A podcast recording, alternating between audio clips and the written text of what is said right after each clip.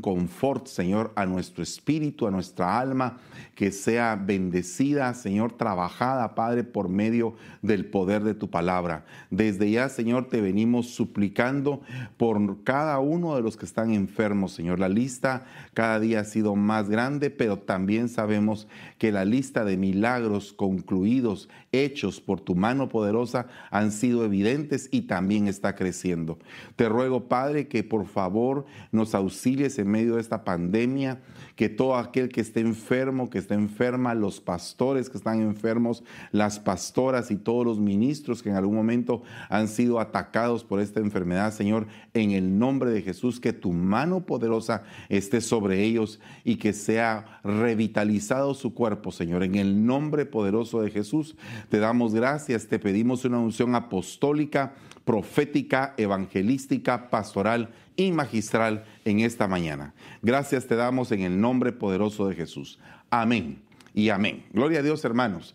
El tema del día de hoy se llama ¿Dónde está mi pastor? Y no se refiere básicamente a una pregunta común y corriente como decir, bueno, mi pastor fue a visitar un enfermo o, está en un partido de fútbol o está en su casa con su familia. No, sino que esta es una pregunta del alma, del alma de una oveja. ¿Dónde está mi pastor? El alma de una oveja regularmente siempre tiene eh, diferentes tipos de carencias. Por eso es que el Salmo 23 dice, Jehová es mi pastor y nada me faltará. Y entonces ahí empieza a enumerar todo lo que el pastor le da a esa oveja y cómo es que la sustenta, cómo es que la cuida, cómo es que la lleva en un lugar de valle de sombra y de muerte. Y ahí aún en el valle de sombra y de muerte la está pastoreando. Entonces yo creo, hermanos amados, de que definitivamente el Señor en cada momento de nuestra vida nos acompaña y nos da fuerzas para seguir adelante. La palabra del Señor habla en el libro del Cantar de los Cantares capítulo 1 versículo 7.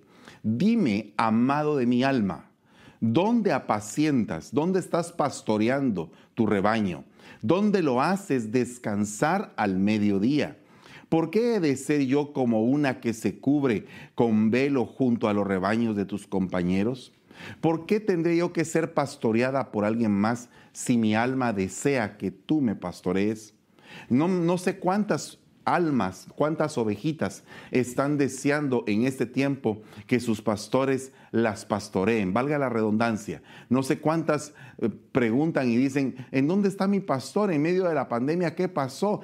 Estoy totalmente desconectado de la iglesia, no sé qué voy a hacer, mi pastor no lo veo, no, no, no me ha llamado, ¿Qué, ¿qué está pasando? ¿En dónde está mi pastor? Entonces yo creo que este es un clamor de un alma que está sedienta, de un alma que está necesitada porque acuérdese que la palabra del Señor dice que hay un trabajo para el alma, salvar el alma, sustentar el alma, recobrar el alma. Hay una gran cantidad de cosas, rescatar el alma, no juntar el alma con los impíos y los pecadores. Bueno, hay una gran cantidad de cosas que el pastor va formando en la oveja.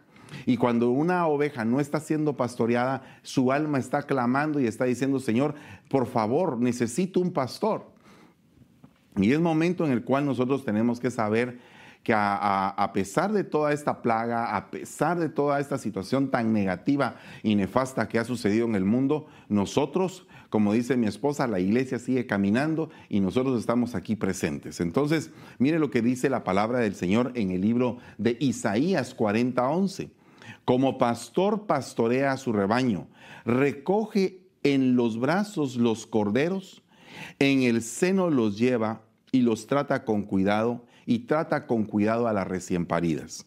Entonces, fíjese que es bien tremendo porque la oveja tiene que tener un proceso, tiene que tener un proceso de cuidado para que pueda dar en algún tiempo la cosecha esperada, porque toda, toda ovejita llega un momento en el cual se llena de su lana y entonces viene el tiempo del esquileo porque si no se les quita eh, eh, eh, la lanita, no puede la, oveja seguir adelante porque la lana le pesa demasiado. Una, dos. También sucede de que cuando la oveja tiene demasiada lana, empieza a criar dentro de su cuerpo diferentes tipos de parásitos que en algún momento hasta la pueden matar. Ahora, ¿qué significa esto? Mire, e, es bien tremendo porque dice que cuando hay un esquileo, se quita la lana de la ovejita, se esquila la oveja correctamente, eh, se le sigue nutriendo, se le sigue dando, pero esta lana sirve para comprar más rebaños, se vende la lana y se compran más rebaños. Entonces, cuando hay un proceso adecuado de crianza de ovejas, siempre va a haber expansión, siempre va a haber una explosión preciosa para que nosotros seamos cada día más fructíferos, porque Dios nos llama a ser fructíferos. Dios no quiere que seamos ovejas desnutridas, ni tampoco quiere que seamos ovejas que estemos heridas, eh, perdidas, descarriadas, embarrancadas. No, sino que Dios quiere que nosotros seamos ovejas bien cuidadas que a su tiempo Él pueda recoger fruto de nosotros. En el caso de la oveja, el fruto de la oveja pues es la lana. Entonces, lo que importa en este caso es tener un cuidado excesivo del rebaño. Y digo excesivo porque tenemos que ir más allá de nuestras fuerzas. Cuando vamos más allá de nuestras fuerzas es cuando las fuerzas de Dios operan en nosotros. Y es cuando se da el fenómeno, el, fenómeno explosivo de atención, el fenómeno explosivo donde la oveja se siente atendida por medio de la palabra de Dios. ¿Qué necesita una oveja? La oveja necesitará un abrazo, sí, de vez en cuando lo necesita, pero no es lo que más necesita. La oveja necesitará una llamada telefónica, claro que la necesita. Bendito sea Dios si le damos una llamada telefónica a una ovejita o la ovejita nos, nos llama y siempre vamos a tratar la manera de atenderle. Pero, ¿qué es lo que pasa? No es ni la llamada, ni el abrazo, ni la fiesta lo que al final va a nutrir totalmente a la oveja. A la oveja la va a nutrir la palabra de Dios. Mientras más palabra reciba una oveja, es el pasto fresco, el pasto preparado, el pasto bien, bien cuidado, porque imagínese que el pastor tiene que llevar a la ovejita a lugares de delicados pastos para que ella pueda descansar en ese lugar. Pero implica una cosa, que para llegar a ese lugar de delicados pastos, tiene que pasar por otros lugares y no precisamente son tan buenos lugares como el estar a la par de los pastos verdes. Entonces, fíjate bien, bien, bien interesante todo esto porque aquí dice que el pastor recoge en sus brazos a los corderos y los pone en su pecho. Y es bien tremendo este, este momento porque al poner los corderos en su pecho, el, corderito empieza a recibir seguridad. Lo dice el, el, salmista David, el rey David. Dice, eh, yo fui eh, sustentado, alcancé seguridad en los pechos de mi madre. Entonces el pecho representa un lugar de seguridad, un lugar donde el cariño se, se manifiesta o se, o se traslada y entonces es un momento en el cual el cordero se siente cuidado. Y entonces, ¿qué es un cordero? Es alguien que acaba de llegar a la iglesia. Un corderito es alguien que acaba de recibir a Cristo. Un corderito es alguien que no sabe mucho del Evangelio y que tenemos que tratarlo con cuidado porque imagínense, es un alma preciosa. Y, si nosotros descuidamos esa alma, si esa alma en algún momento se pierde o se llega a contaminar o se llega a lastimar, eh, esa ovejita ya no va a crecer bien, esa ovejita va a crecer lisiada. Y nosotros no queremos tener ovejas lisiadas en nuestros rebaños.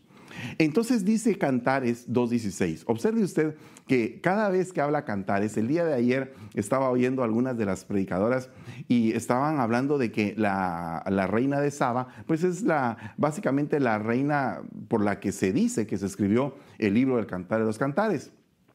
Pero aparte de ser reina, mm, era oveja. Aparte de ser reina, era oveja. Y mire lo que dice, mi amado es mío y yo soy suya. Mi amado cuida su rebaño entre las rosas. Ahora fíjese que vamos a cambiarnos. Ya no es en los delicados pastos, es en las rosas. Es en las rosas. Mire qué lindo lugar donde Dios quiere pastorearte, donde el Señor quiere pastorearnos a todos. ¿Y qué sería un lugar donde, donde hay rosas y Dios nos está pastoreando? Vea, el punto. Porque en otras versiones la palabra rosa se dice lirio. Eh, mi amado pastorea a su rebaño entre lirios, entre rosas, entre flores. ¿Y qué es la flor? ¿Qué es la rosa? ¿Qué es el lirio? Son flores que están anunciando una antesala a que venga el fruto, a que venga el fruto preciado de ti y de mí. Entonces cuando Dios nos lleva al lugar de rosas a apacentarnos es porque sabe que viene pronto el tiempo del fruto. Es necesario que Él sepa que cuando aparecen las flores la primavera está empezando y empieza el tiempo de amores. Es el tiempo en que las ovejas se multiplican. Es como que el anuncio del ministerio evangelístico trayendo las buenas nuevas de salvación y diciéndonos a todos, sabes, Dios te ama. Dios quiere que tú vivas bien, es que Dios no quiere que tú vivas mal. Pero entonces por qué vivimos mal, Señor? ¿Por qué es que nos pasan tantos problemas? ¿Y por qué? Porque no has llegado a la plenitud de poder estar en el lugar adecuado siendo pastoreado. No te han llevado todavía a ese lugar. Posiblemente dice que el Señor pastoreó en el desierto a su rebaño. Ese es un lugar de pastoreo. Y entonces el desierto nos toca a nosotros caminar con nuestro pastor. Hay otros lugares que yo se los voy a mostrar el día de hoy, pero lo que me interesa enfatizar es que para llegar al tiempo de amor es cuando tú tienes una cierta madurez para poder evangelizar. Porque mire hermano, si las ovejas se multiplican, no se multiplican cuando son pequeñas, sino que se multiplican ya en el tiempo en que ya pueden tener hijos ya en el tiempo en que pueden tener fruto. Entonces tú estás y yo también como ovejas del Señor estamos en un tiempo muy primaveral, porque probablemente aquí en California y en muchas partes del mundo sea el invierno, pero para nosotros es la primavera. Es el tiempo de fruto, es el tiempo en que viene la proclama y, el, y cuando viene la proclama es como un anuncio. Es como que el amado dijera, una voz, amada mía, esposa mía, hermana mía, la, la tormenta, el invierno ya pasó, ya vienen las flores. Entonces cuando viene una proclama profética, cuando nosotros oímos a, nuestro, a nuestra cobertura emitir el nombre del, del uh, año, no es que sea un eslogan, sino que es una declaración que todo aquel que la quiere agarrar, la agarra. Yo agarré el año de la reconciliación y créame que en este año he vivido diferentes tipos de etapas donde he llegado a entender lo que es una reconciliación en diferentes ángulos. con mis hermanos, con mi familia, con mis hijos, con mi esposa, con ah, todos, con, mis consiervos. O sea, he llegado a entender la esfera de la reconciliación. Y todavía me falta mucho por entender, pero quiero decirle que el sello se destapó y la proclama de la reconciliación sigue para una gran cantidad de años, como han sido efectivas todas las proclamas que han venido. Pero cuando Dios te lleva al lugar de primavera, es porque te va a anunciar cosas buenas. Entonces yo creo que nosotros estamos viviendo en una primavera profética. Dice la palabra de Dios en el libro del Cantar de los Cantares 7.2, tu ombligo como una taza redonda, que nunca le falta vino mezclado, tu vientre como un montón de trigo cercado de lirios. ¿En dónde era donde apacentaba el pastor a sus ovejas? Entre lirios, entre rosas. ¿Y cómo es el vientre de esta mujer? Cuando él la está describiendo, le está diciendo, tu vientre es un vientre de lirios, es un vientre que está cercado por lirios, es un vientre fructífero. Entonces esta mañana yo te quiero trasladar algo profético para tu vida y te quiero decir, Dios quiere que fructifiques. Dios quiere que fructifiques y no lo estoy haciendo trilladamente, porque yo he entendido que dentro del proceso de, de, fructificación a veces tenemos que pasar por una poda. Y entonces para que podamos dar mejor fruto nos tienen que cortar ciertas cosas y eso como duele. Entonces, cuando nosotros estamos en un tratamiento, en un trato de parte de Dios y vamos entendiendo nuestra vida y vamos entendiendo que los tratos siempre nos ayudan a bien para poder crecer, para poder de alguna manera evolucionar espiritualmente.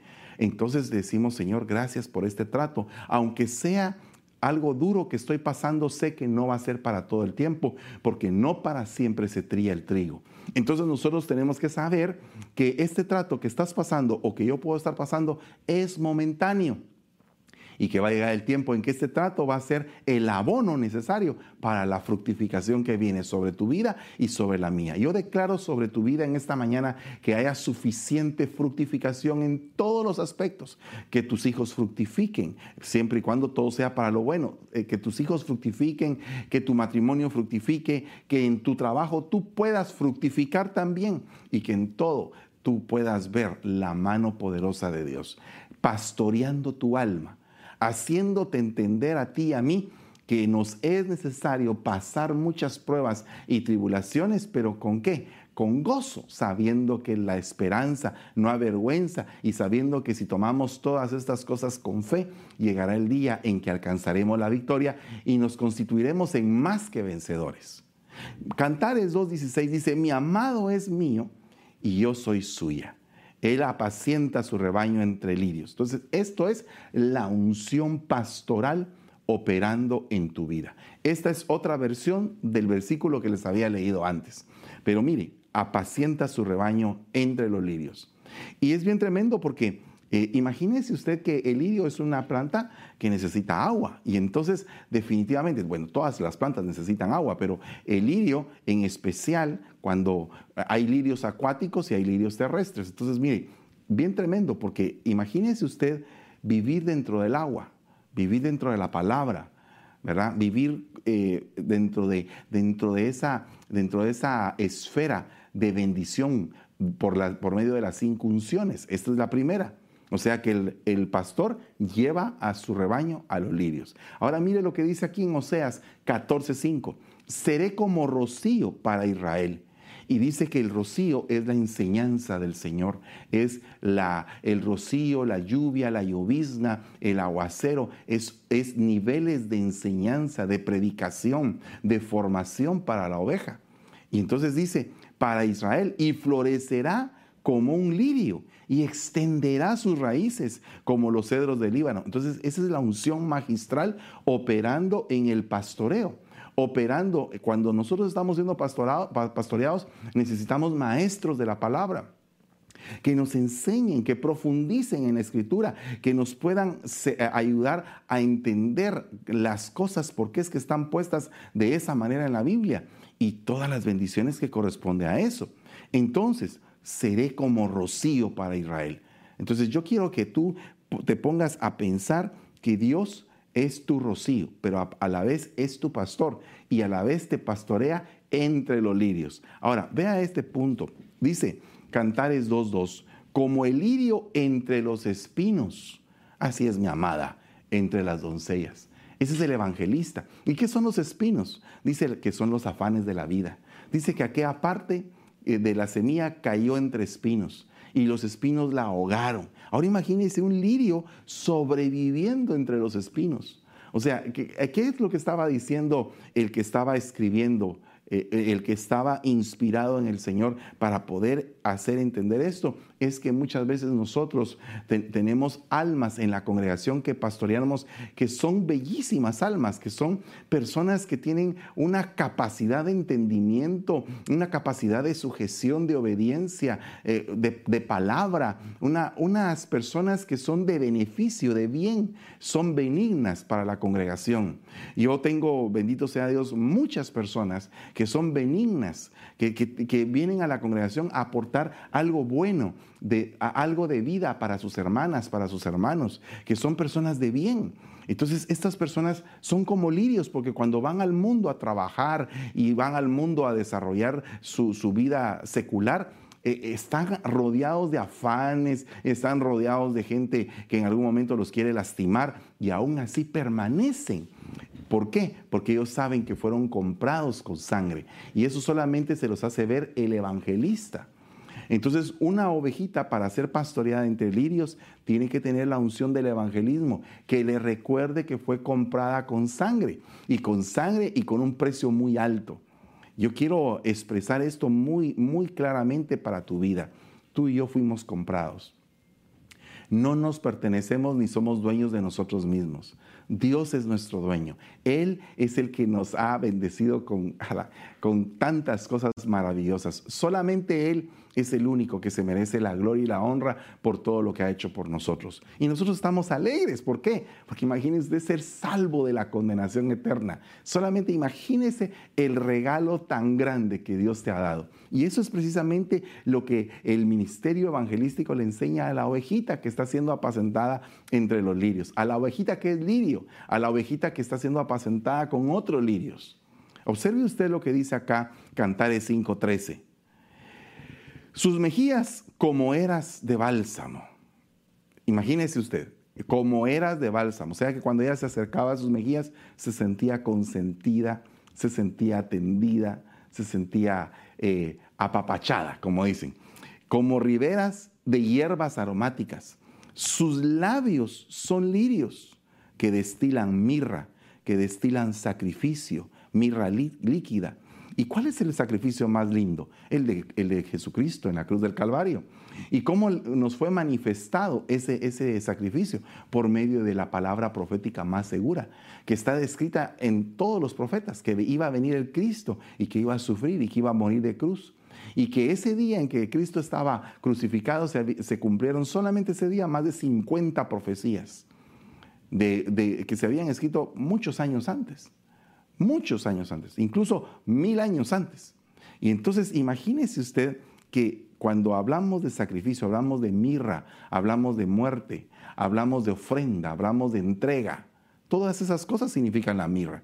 Y dice, tus labios son lirios que destilan mirra. O sea, que está, eh, eh, que está metida en un ambiente profético. Y los lirios están metidos ahí. Entonces nosotros, dentro del pastoreo que tenemos que llevar, ¿dónde está mi pastor? A mi pastor está siendo usado en la unción profética y está declarándole al pueblo bendiciones. Y en esta mañana yo quisiera ah, tomar no solamente de la unción magistral, ni de la pastoral, ni de la apostólica, sino que de las cinco unciones y trasladarte esto profético para tu vida. Y decirte, no importa el sacrificio, no importa lo que tengas que hacer o pasar, al final va a haber una recompensa. Eso fue lo que le dijeron, le dijo el Señor a Pedro cuando Pedro le preguntó, mira, Señor, y, nosotros que lo hemos dejado todo, que hemos dejado eh, lo que teníamos, ¿qué, vamos a hacer ahora? Y el Señor le dijo, ¿sabes qué? Esto vas a, tenerlo 100 veces más, ya sea en el presente siglo o en el venidero, pero lo vas a tener porque no te vas a quedar sin recompensa de todo lo que has hecho. Entonces yo te voy a decir algo, tenemos que buscar hacer cosas buenas, hacer cosas buenas, hacer lo bueno delante de los ojos de Dios, lo agradable, lo perfecto, siempre estar buscando lo mejor, siempre buscar el grado de excelencia que nos va a permitir vivir una vida en santidad. La santidad se puede, se puede tipificar como excelencia espiritual. Eso es para mí santidad. ¿Qué es santidad? ¿Qué es una persona santa? Es una persona excelente en lo espiritual. ¿Y, cómo podríamos ser excelentes si todavía en nuestra vida, en nuestro conducir, hay cosas que nos parecen un poco como medias tintas o como que lo hacemos tibiamente? Yo no sé si a usted le pasa que tiene una lucha consigo mismo, pero yo tengo una lucha consigo mismo y, le digo, Señor, todavía falta, todavía tengo que alcanzar algo más porque, porque no estoy conforme con la talla que tengo, necesito algo más, necesito buscar más de ti. Y entonces en esa lucha se presentan obstáculos, batallas, tentaciones, ataques del enemigo, porque Él no quiere que tú alcances la excelencia, Él no quiere que tú alcances lo mejor y Dios quiere que tú alcances lo mejor que tú te metas en el fluir de su Santo Espíritu y que luches la buena batalla y que alcances lo mejor. Yo me pongo a pensar cuántas cosas cometemos a diario que son erróneas delante de los ojos de Dios. Y cómo es que nosotros tenemos que pedirle al Señor misericordia, entendiendo que solamente Él es el único que puede realmente suplir toda falencia, toda necesidad, toda escasez, toda miseria mental, espiritual, eh, sentimental que tengamos, solamente Él la puede nutrir, la puede suplir. Y, y decir, Señor, hazme olvidar este problema que tengo, hazme más que vencedor. Eh, la palabra upernicado, hazme más que vencedor. Entonces, cuando te dan el título de tú eres un upernicado, Dios mío, Señor, es un gran título. Te están diciendo, eres más que vencedor. Entonces, eh, ¿será que somos más que vencedores? ¿Será que realmente estamos entrándole de lleno? Pues tenemos que seguir luchando. Tenemos que seguir luchando porque el más que vencedor se va a hacer evidente cuando haya ganado tantas batallas y cuando en su uniforme, en su vestidura, lleve las insignias, las marcas de Cristo, sabiendo que así como el Señor peleó contra todo tipo de fieras, potestades, principados, contra el mismo Satanás y contra la misma muerte, y salió más que vencedor, así nosotros también somos más que vencedores. El Señor se va a casar con una iglesia más que vencedora. Así que si tu lucha ahorita está fuerte, ponle más fuerza y termina tu lucha y termina victorioso. Si tu lucha está pero terrible, tienes que ser valiente. Nosotros muchas veces padecemos de tener un corazón medroso, un corazón apocado o un corazón cobarde. Pero dice, Dios no te dio un espíritu de cobardía, sino te dio un espíritu de amor, de poder y de dominio propio. Entonces, ¿qué tenemos que hacer, Señor? Eh, que se nos quede esta palabra. Dios no nos dio un espíritu de cobardía, nos dio un espíritu de amor, de poder y de dominio propio. Y tenemos que vencer en el nombre de Jesús. Tenemos que alcanzar esta bendición en el nombre poderoso de Jesús. Considerad los lirios, dice el Señor ¿Cómo crecen? No trabajan ni hilan, pero os digo que ni Salomón en toda su gloria se vistió como uno de estos. Esto está en Lucas 2.27 y habla de cobertura. Los lirios vestidos. ¿En dónde es donde apacienta mi Señor? ¿En dónde es donde Él pastorea a su rebaño? Entre los lirios.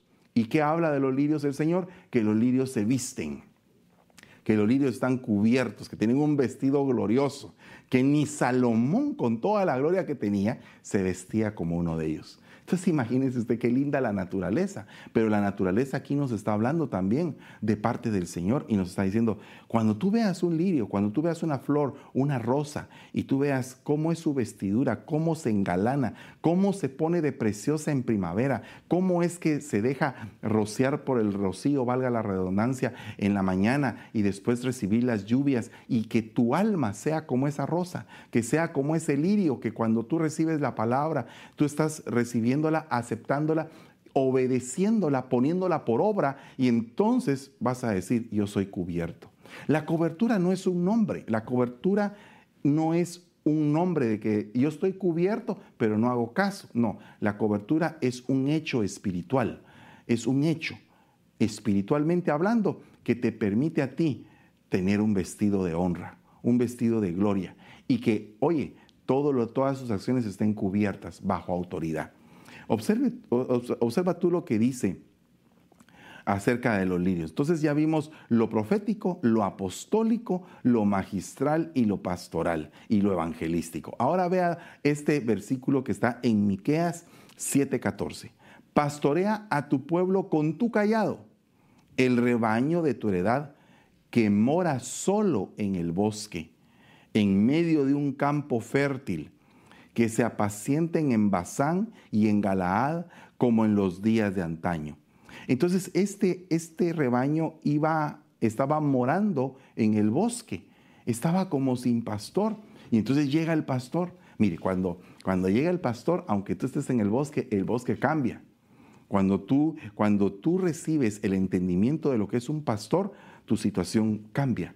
Yo me recuerdo de que en algunos casos hemos tenido que ir a visitar eh, eh, casas donde las esferas son negativas, está la situación bien terrible o, está el hogar a punto de divorciarse.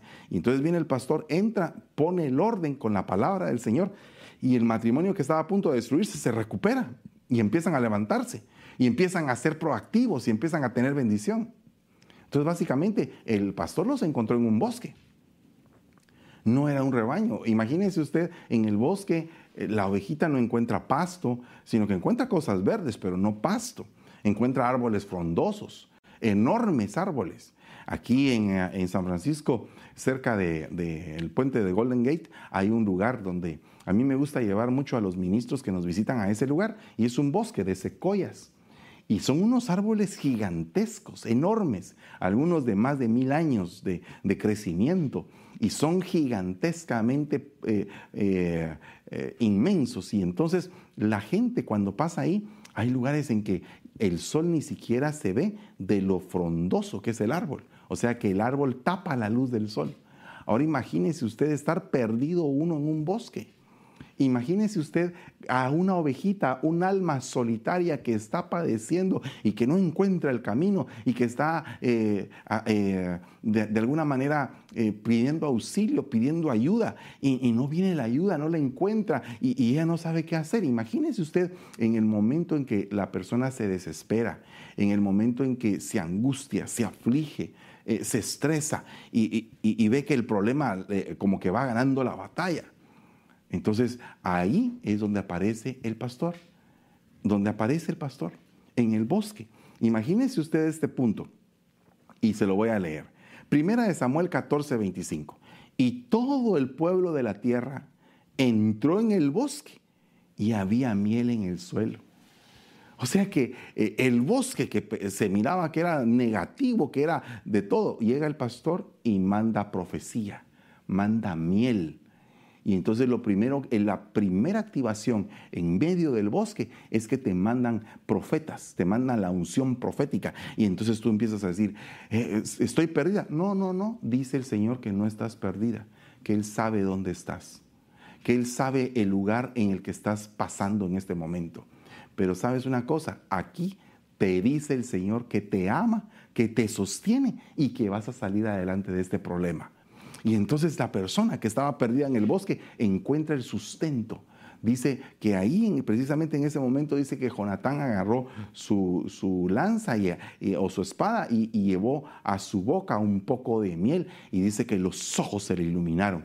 Entonces, ¿qué necesitas tú para salir de la crisis? Ojos iluminados, entendimiento profético, entendimiento que tu fin no es ahí, cuando Pedro estaba en la cárcel y le, estaba casi que sentenciado a muerte, entonces se, acostó y se durmió. Y alguien diría, pero ¿por qué se durmió tan tranquilo si se iba a morir, si estaba en plena angustia en, en la cárcel? Porque el Señor le dijo, Pedro, cuando seas viejo, otro te ceñirá y te llevará a donde no quieres. Y Pedro se vio y dijo, pues no estoy viejo, estoy todavía joven. Por lo tanto, aunque todo el mundo diga que me voy a morir, mi Señor me dijo, no te vas a morir. Entonces, ahí se acostó Pedro, durmió, descansó y el ángel lo llevó y lo sacó de ahí de la cárcel. Ahora, póngase a pensar lo, importante que es recibir una palabra, una profecía. Qué interesante es recibir una palabra de un mensajero que trae marpe, que trae palabras de sanidad, que trae palabras que reconfortan tus huesos, que te levantan. En el momento en que estás desanimado, te levantan y te dan la fuerza. Eso es precisamente un pastoreo en el bosque. No te han sacado todavía del bosque. Dios te va a sacar del bosque. Pero en este momento no, no te ha sacado del bosque. Llegó Él ahí porque tú estabas ahí en el bosque y necesitabas un pastor. Pues ahora llegó tu pastor. ¿Dónde está mi pastor? Preguntaba la ovejita. Estoy en el bosque, ¿dónde está mi pastor? Y en el bosque llegó tu pastor. Y oye, llegó con miel. Ahora dice, dice Cantares 2.3, como el manzano entre los árboles del bosque. Eso a veces nosotros no lo comprendemos mucho porque como ahora tenemos, eh, digamos, eh, fincas frutales donde todos los manzanos están ordenados, donde todos están. Entonces no pensamos que en algún tiempo podría haber un bosque salvaje lleno de manzanas, pero sí lo sabían aquel entonces. Y entonces dice, como el manzano entre los árboles del bosque, así es mi amado entre los jóvenes. A su sombra placentera me he sentado y su fruto es dulce a mi paladar. O sea que a, a pesar de que estás en el bosque, el Señor te va a conducir el rebaño a la miel y te va a conducir el rebaño a estar debajo de los manzanos, para que puedas alimentarte, para que puedas recobrar tus energías, para que puedas saber que estás protegido, que estás protegida, que el Señor no te ha abandonado, que el Señor está contigo. Ahora, fíjate lo que dice Primera de Samuel 22:5. Y el profeta Gad dijo a David: No te quedes en el refugio, ve y entra en la tierra de Judá y, David se fue y entró en el bosque de Jaret. Ahora, ¿en dónde era el lugar de refugio de David? Ah, en el bosque. ¿Y David qué es? Pues es la oveja del Salmo 23, ¿verdad? Porque él hizo el Salmo 23. Entonces, aquí el Señor empezó a pastorear a David dentro del bosque. Le dice, ¿sabes qué? El bosque va a ser tu lugar de refugio. En el bosque te vas a refugiar. Entonces, a veces lo que pareciera que es negativo, viene a ser positivo. Entonces, ¿qué es ese bosque? Porque fíjate que el bosque está lleno de árboles y nosotros somos árboles de justicia. O sea que la iglesia misma, con tantos hermanos y hermanas que son árboles de justicia, plantío de Jehová, son tu bosque para encontrar tu refugio. Entonces, la iglesia en algún momento es ese, es ese bosque donde viene la palabra del Señor por medio de la boca de tus hermanos que son robles, que son plantío de Jehová, que son árboles de justicia, y ellos te van a alimentar y te van a decir, no hombre, ¿sabes qué? Fuera toda amargura, fuera toda tristeza, toda soledad, toda ira, toda envidia, todo enojo, todo celo. Apártate de todo eso, ovejita. Sigue adelante en el nombre de Jesús. Y entonces ah, la, la, persona empieza, oh, es cierto, este lugar que parecía algo contrario, porque yo venía del mundo y me metí al bosque huyendo, ahora resulta que es mi propia bendición. Mira cómo el bosque se convirtió en bendición acá. Pero también el bosque es peligroso porque dice aquí, la batalla se extendió por toda aquella región y el bosque devoró más gente aquel día que la que devoró la espada. Segunda de Samuel 18:8. Entonces estar en el bosque sin pastor es un gran peligro. Estar en el bosque sin tener un cuidado es peligroso. ¿Y por qué? ¿Por qué es peligroso? Mira, mira lo que dice. Cuando él miró hacia atrás, los vio, los maldijo en el nombre del Señor. Entonces salieron dos osas del bosque y despedazaron a los 42 muchachos. Esta gente era burlona. se estaban burlando del profeta Eliseo. Y entonces el profeta Eliseo los maldice y salen dos osas y los destruyen. Pero ¿en dónde estaban las osas? Estaban en el bosque. ¿Y en dónde estaba pastoreando David eh, cuando eh, las ovejas de su padre? ¿No dice que él peleaba contra el león y contra el oso? ¿No sería que David en algún momento ha de haber llevado a las ovejitas al bosque y se encontró con osos? Pero el bosque es un lugar de fieras, es un lugar de potestades, es un lugar de enemigos también, es un lugar donde te pueden desgarrar. Entonces tenemos que ser cuidadosos de tener a nuestro pastor en el bosque. El Señor está con nosotros en el bosque y no va a pasar nada.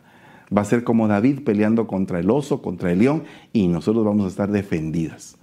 Pero oiga lo que dice aquí, Santiago 3.5. ¿Qué es el bosque? Dice, así también la lengua. Es un miembro muy pequeño y sin embargo se jacta de grandes cosas. Mirad qué, qué gran bosque se incendia con tan pequeño fuego. Entonces, cuando tú estás en el bosque, corres el riesgo de que el chisme, la difamación, la calumnia, la injuria, te hagan pedazos tu vida. Es bien tremendo vivir un momento donde tienes fama y también hay un momento donde tienes mala fama. Y tan, tanto una cosa como la otra muchas veces van de la mano. En la medida en que tú vas subiendo o vas recibiendo honra, también así viene la mala fama a la par para querer destruirte, para querer arruinarte o para querer desvirtuar lo que Dios está haciendo en tu vida. Dios quiere cosas buenas para ti. Dios no te quiere ver como un fracasado. Eso sí, todo espíritu de fracaso lo sacamos en el nombre de Jesús. Tú no puedes ser un fracasado. Esto no es una plática ni una charla de motivación, aunque también no está malo que en algún momento nos motiven. Pero eso es a nivel de alma, eso es a nivel humano. Pero cuando te estoy hablando de esto, te estoy hablando a tu espíritu y te estoy diciendo, ¿sabes una cosa? Tienes que comprender que el Señor te quiere ver próspero. Tienes que comprender que el Señor te quiere ver en victoria, quiere ver derrotados a tus enemigos, te quiere ver como cabeza y no como cola. Acuérdate que eso se lo dijo a Israel, pero lo que para Israel fue en lo literal, para nosotros es una figura. Y yo quiero tomar eso para mí. Quiero estar a la cabeza y no quiero estar a la cola. La, la cola, ¿qué es la cola? Pues es el lugar donde las bendiciones llegan de último. Si es que llegan. Pero yo lo que quiero es estar a la cabeza para que el aceite que se derrama del cielo para mí y para tu vida te caigan en una forma de cascada para que tú puedas recibir esas unciones. Yo declaro sobre tu vida hoy que tú no eres un fracasado ni una fracasada, que tú te vas a levantar y que vas a tener bendiciones. Y por favor, empieza a meditar sobre las bendiciones que vienen. ¿Puedes pensar en ellas? Puedes decir, Señor, yo pienso en el día en que tú me vas a bendecir de esta forma y pienso y anhelo que esto va a suceder. Y pero no solamente es de pensar, es de luchar. Yo sé que el Señor hoy me entregará, me entregará tu cabeza en mis manos. Ah, pero tuvo que ir y tuvo que tirar la piedra y tuvo que esforzarse. Entonces, es un tiempo de esfuerzo, de lucha. Es la última carrera de la iglesia sobre la tierra. Es el momento en el cual todos tenemos que avanzar y no mirar atrás. No mirar atrás ni volvernos atrás, ni tampoco apostatar. Es un tiempo muy, pero muy esencial. Pero tenemos que tener cuidado con la gente que habla porque muchas veces la gente que habla solamente quiere echar lodo a lo bueno que queremos hacer. Si estamos eh, haciendo una cosa, que por qué la estamos haciendo. Y si estamos haciendo otra, que también por qué la estamos haciendo. Así es la gente que es la que se encarga de incendiar los bosques. Ahora imagínese usted un rebaño metido con un bosque incendiado. Pero ¿qué pasa cuando el Señor Jesucristo está en medio de nosotros y Él es nuestro pastor? Él dice que calma la, la tormenta, Él calma los vientos, Él nos saca del foso de la desesperación. Eh, mire, hermano, él, el fuego, el fuego del chisme, lo pelea o lo combate con fuego santo, con el fuego del Espíritu. Entonces, cuando tú estés oyendo que hablan mal de ti, métete más, haz más, trabaja más, entrégate más, eh, porque van a venir en un momento en el cual el Señor les va a tapar la boca a todos los que hablan mal. Y tú vas a salir del bosque y vas a ser trasladado a otra dimensión, a una dimensión más de bendición. Y dice acá, Salmo 95, 7, pues Él es nuestro Dios y nosotros el pueblo que Él pastorea. Aleluya. El rebaño bajo su mano, si pudieran hoy oír su voz. Entonces dice, pues Él es nuestro Dios y nosotros el pueblo que Él pastorea, el rebaño que está bajo su mano. Entonces, óigame, usted y yo estamos debajo de la mano de Dios. ¡Hala, qué lindo lugar! Un mi amigo pastor, que amo mucho, eh, vino aquí de visita a San Francisco y me dice, mira, ¿sabes tú que estamos eh, en el hueco de la mano de Dios? Me dijo Y se me quedó eso muy bien. Entonces me, puso así su mano y me dijo, tú estás aquí, mira, aquí estás tú. Y esta la mano es la otra mano de Dios. Y dice que estamos bajo la poderosa mano de Dios. Entonces, si estamos en el hueco y estamos bajo la mano, el Señor nos tiene así. Así yo lo recibí, lo recibí como un rema y dije, Señor, qué lindo esto. Porque yo estaba pasando en, una, en un medio de una prueba y cuando yo lo recibí dije, Señor, yo soy el que está en el hueco y bajo tu mano. Porque tú sabes mi corazón, Señor, que quiero hacer el bien. Tú sabes que mi corazón es, quiero agradarte, quiero apartarme de todo mal. Entonces tengo que seguir adelante en mi lucha. Y quiero, hermanos, que todos ustedes, eh, al igual que yo, al igual que muchos otros siervos, nos metamos en la lucha porque nuestra lucha no es contra carne y sangre, sino que contra principados, potestades, gobernadores y huestes espirituales de maldad que habitan en las regiones celestes. Pero también está el otro versículo que me recuerdo muy bien, porque nada nos va a separar del amor de Cristo. Ni tribulación, ni angustia, ni desnudez, ni peligro, ni espada. Ninguna de esas cosas. Ni lo alto, ni lo profundo, ni lo presente, ni lo porvenir ninguna cosa creada, ni potestades, ni principados, ni huestes, nada nos va a separar del amor de Dios que es en Cristo Jesús. ¿Puedes tú recibir esto en esta mañana? ¿Puede ser un aliento a tu corazón el poder decir, Señor, gracias. Gracias por esta palabra que nos está alimentando y nos está apoyando en este momento que estamos pasando. Ponte a pensar que el Señor te pastorea debajo de su mano. Y si su mano son los cinco ministerios, wow, qué lindo es. Vamos a ver, por ejemplo, la mano del profeta. Mire lo que dice acá. Y la mano del Señor estaba sobre Elías, el cual ceñó sus lomos y corrió delante de Acab hasta Jezreel. o sea, el Señor, cuando estás bajo, tu bajo su mano, Él te enseña a correr. Él te da las fuerzas ya caminarán y no se fatigarán, correrán y no se cansarán. Pero mire, el punto es que como ovejita, las ovejitas no corren mucho. Ahora imagínense ustedes unas ovejitas corriendo ahí, todo el, ovejerío ahí corriendo. se, mira ahí hasta como que algo un poco chistoso, porque no están acostumbradas a eso. Sin embargo, cuando la mano del Señor viene, cuando la mano del Señor se deposita sobre tu vida, sobre tu ser, te da fuerzas para correr. Ya, ya, no vas a estar andando, dice el Señor. Tienes que correr, tienes que alcanzar. No, si alguien te pide una mía, pues eh, camina con él, corre dos. ¿verdad? Entonces, haz la mía extra. Esfuérzate en hacer algo más siempre en tu vida para que tú seas bendecido. Y dice, mas traedme ahora un tañedor. Y sucedió que mientras el tañedor tocaba, la mano del Señor vino sobre Eliseo. El poder de la alabanza y el poder profético en tu vida, el poder del cántico nuevo, el poder de la restauración de tu hablar, de la forma como tú te expresas al Señor y le dices, papito, gracias, eres lindo, eres maravilloso, eres bello, no hay nadie como tú, Señor eres, eres sublime, eres el amor de mi vida, eres lo mejor para mí. Y cuando tú empiezas a, a brotar en un río de adoración, de cántico, de alabanza, y le empiezas a hablar de tu corazón y le dices, Señor, ¿quién como tú? ¿Quién como tú que cuando todos mis enemigos estaban alrededor mío, me honraste y me pusiste sobre peña, enderezaste mis pasos cuando estaba en el foso de la desesperación, pusiste un cántico nuevo, dice el Salmo 40. Entonces, hermanos, qué lindo es tener un respaldo profético, pero el respaldo profético va a venir con la mano del Señor arriba de nosotros. Qué lindo es que nos pastoreen a nosotros bajo las, los ríos proféticos, los ríos de la miel, los ríos de la bendición, de la revelación, de la palabra. Es algo maravilloso. ¿Por qué? Porque como consecuencia pasa lo que sucedió en Ezequiel. La mano del Señor vino sobre mí, dice Ezequiel, y me sacó en el espíritu del Señor y me puso en medio de un valle que estaba lleno de huesos secos. Personas sin esperanza, personas muertas que ya no tenían nada más que hacer, que estaban, entre comillas, sobrando en la vida. Así le dicen muchas personas a otras, tú estás sobrando en la vida, tú no sirves para nada, tú estés o no estés, lo mismo es. No, acuérdate, hay una profecía sobre los huesos secos.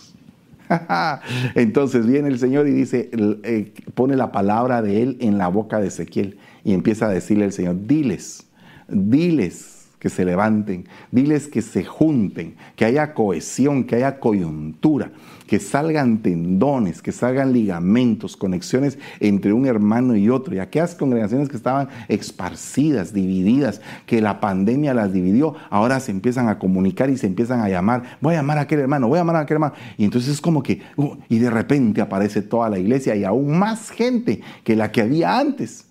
Y uno dice, ¿y, qué pasó? Bueno, la profecía de los huesos secos. Todo el mundo decía, la iglesia no va a durar, la iglesia no va a aguantar. Y no, tenemos que modificar la situación, la estrategia espiritual que nos da el, eh, el Santo Espíritu de Dios. Y entonces venimos, la aplicamos en nuestra vida y hacemos cosas nuevas, cosas grandes, cosas poderosas. Y entonces mire lo que dice acá, estaba en medio de un valle de huesos de gente sin esperanza muerta totalmente. Y para esa gente sin esperanza, dice el Señor, si tú estás sin esperanza, vas a ser parte de mi ejército. Te voy a nutrir, te voy a sustentar, te voy a constituir de tal forma que vas a ser parte de mi ejército poderoso, de mi ejército de valientes, de hombres y mujeres de, de peso, de calidad, de esos ¿Y, cómo es eso que aquella que no tenía esperanza ahora es una gran guerrera, una gran intercesora? ¿Cómo es que aquel que no tenía esperanza ahora es un siervo que canta y es un salmista para el Señor? ¿Y cómo es que aquel que ni siquiera había estudiado ahora es un maestro de la palabra y en la Biblia aprendió a leer? Dios hace maravillas. Dios hace maravillas. Entonces, cuando estás siendo pastoreado bajo la mano del Señor, suceden cosas Suceden cosas preciosas y maravillosas. ¿verdad? Entonces, oiga lo que dice acá en el libro de Esdras. Este Esdras subió de Babilonia y era escriba, era maestro, experto en la ley de Moisés, que el Señor Dios de Israel había dado. Y el rey concedió todo lo que pedía, porque la mano del Señor su Dios estaba sobre él. Entonces, mire hermano amado, cuando está la mano del Señor pastoreándote. Tú estás abajo de la mano. Siéntete hoy como una ovejita. Eh, mira, pregúntale, ¿dónde está mi pastor? Y, y tu pastor te dice, mi mano está sobre ti. No temas, mi mano está sobre ti. Pide que se te va a dar. Pide que se te va a dar. Busca que vas a hallar. Toca que se te abrirá. Porque todo el que pide recibe, el que busca haya y el que toca se le abre. Entonces, esta mañana, si tú estás bajo la mano del Señor, mira lo que le pasó a Esdras. Estaba deportado, estaba en un país extranjero, pero todo lo que le pidió al rey, todo se lo dio. ¿Por qué? Porque la mano del Señor estaba sobre él. Entonces la mano del Señor dice, hey rey, tienes que darle lo que él pide. Hey, hey tú, tienes que darle lo que él pide. Y así, llega un momento en el cual uno empieza a recibir hasta bendiciones de los mismos enemigos. Entonces, ¿qué significa eso? Que Dios te ha colmado, te ha llenado te ha satisfecho, ¿verdad? Pero tienes que ser una persona que está oyendo y entendiendo la dimensión de lo magistral, la dimensión de que tu oído se abra. Porque si no se abre tu oído, ¿cómo vas a poder tener fe? Por el oír viene la fe. Entonces, sin buen oído no puedes tener fe. Pero cuando tú tienes un oído para escuchar las maravillas, los portentos, las misericordias de Dios, entonces ahí está. Mira lo que dice Isaías 42. Hablad al corazón de Jerusalén y decirle a voces que su lucha ha terminado, que su iniquidad ha sido quitada y que ha recibido de la mano del Señor el doble por todos sus pecados. Entonces aquí es una mano de evangelista, es una mano restituidora, es una mano que te dice ya los tiempos de la iniquidad pasaron. Ahora viene un tiempo diferente. Viene un tiempo de bendición para tu vida, un tiempo en que las cosas van a cambiar y tú tienes que creerlo en el nombre de Jesús. Tú tienes que creerlo firmemente de que el Señor quiere hoy hablar a tu corazón y quiere decirte, ¿sabes qué? Tu pecado ya te fue perdonado. Ya no te sientas más culpable. Ya no vas a recibir más castigo por esto. Yo te voy a restituir, te voy a devolver, te vas a recobrar lo perdido. Entonces, dice Ezequiel 3:22, allí vino sobre mí la mano del Señor y él me dijo, levántate y ve al pastizal al pasto, a la llanura, y ahí te hablaré. Entonces la mano del Señor conduce a su rebaño al pastizal, a la llanura, a los pastos, a donde nosotros comemos. Y por último, mira, qué lindo ser pastoreado. Qué lindo es ser pastoreado. Mira lo que dice Proverbios 22, 20, perdón, Proverbios 21.1. Como canales de agua es el corazón del rey en la mano del Señor. Él lo dirige a donde le place. ¿Quién es el rey? Es nuestro Señor Jesucristo. ¿Y, quién es el Señor? En este caso sería el Padre. ¿Y quiénes somos nosotros? Los que estamos debajo de la mano del Señor. Y entonces recibimos del Rey ese canal de agua. Eso es lo apostólico. Es un canal de agua que va a servir para que te expandas, para que llegues a lugares que no te imaginaste, para que tú que sientes en tu corazón, tengo un llamado, yo quisiera servir al Señor. Yo quiero, yo quiero prepararme para poder estar a tiempo completo algún día. Yo quisiera ser un pastor a las naciones, quisiera hacer la obra tuya, Señor, y hablarle al Señor con todo tu corazón, con todo tu razonamiento. Y entonces viene el Señor y dice, hijo, por favor concédele, como tú eres el rey, como tú eres mi apóstol, el apóstol del Padre concédele lo que Él pide y sale un canal de agua y de bendición para tu vida en esta mañana. Ahí donde estás, recibe el canal de bendición donde lleva el agua preciosa que te va a activar, te va a llenar, te va a potencializar, te va a hacer fructificar al ciento por uno. Vas a alcanzar lo mejor en tu vida, vas a alcanzar las mejores glorias, porque de la gloria del Señor se te ha sido dada. Y entonces el Señor, nuestro Señor Jesucristo, comparte de su gloria y nos la da. De la gloria que he recibido, Padre, de esa gloria les doy. Pues ahora tienes que saber que todo lo que logres, todo lo que hagas es para la gloria del Señor, que Él fue el que te compró, que te dio, que te ha bendecido, que te ha pastoreado. ¿Dónde está mi pastor? ¿Dónde está mi pastor? Mi pastor es mi amado. Yo soy suya, Él es mío nos pertenecemos, somos uno. Donde Él está, yo estoy. Donde yo estoy, Él está. Somos inseparables. Mi Cristo está conmigo en todo tiempo, en todo tiempo. Mi Cristo es mi amado, es el motivo y la razón de mi vida, es mi respirar, es todo lo que tengo, es todo lo que soy, es mi tesoro, mi porción, mi fortaleza, es quien me invade de su paz y de su espíritu cada mañana. Es el que me da fuerzas para seguir adelante. Es el dueño de mi vida. Soy esclavo de Él por amor. No me ha obligado, yo me he entregado. Mi vida es de Él y solamente Él es mi dueño. Padre, en el nombre poderoso de Jesús, te damos gracias, te bendecimos, Señor. Te suplicamos, Padre de Gloria, que seas tú siempre nuestro pastor que seas quien nos pastoree, nos deleite con tu presencia, con tu unción, con tu gracia, Padre. Te doy gracias, Señor. Glorifico tu nombre. Eres tú maravilloso y no hay nadie como tú. Gracias, Señor. Bendito eres tú. Sabemos dónde estás.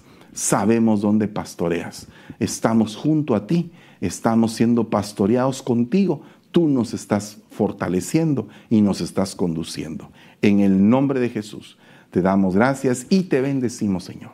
Amén y amén. Hermanos, gloria a Dios. Estamos precisamente dentro de media hora a las 11.30 de la mañana, empezando nuestro segundo servicio con la segunda parte de este tema. Vamos a estar hablando de los lugares, de otros lugares de pastoreo. Hoy vimos el bosque, vimos eh, debajo de la mano del Señor. Bueno, vamos a ver otros, entre lirios. Vamos a ver dentro de un momento otros lugares de pastoreo. Que Dios te bendiga ricamente y te llene con todas sus bendiciones con todas sus bendiciones. Que seas próspero en todo lo que hagas. Que Dios te guarde.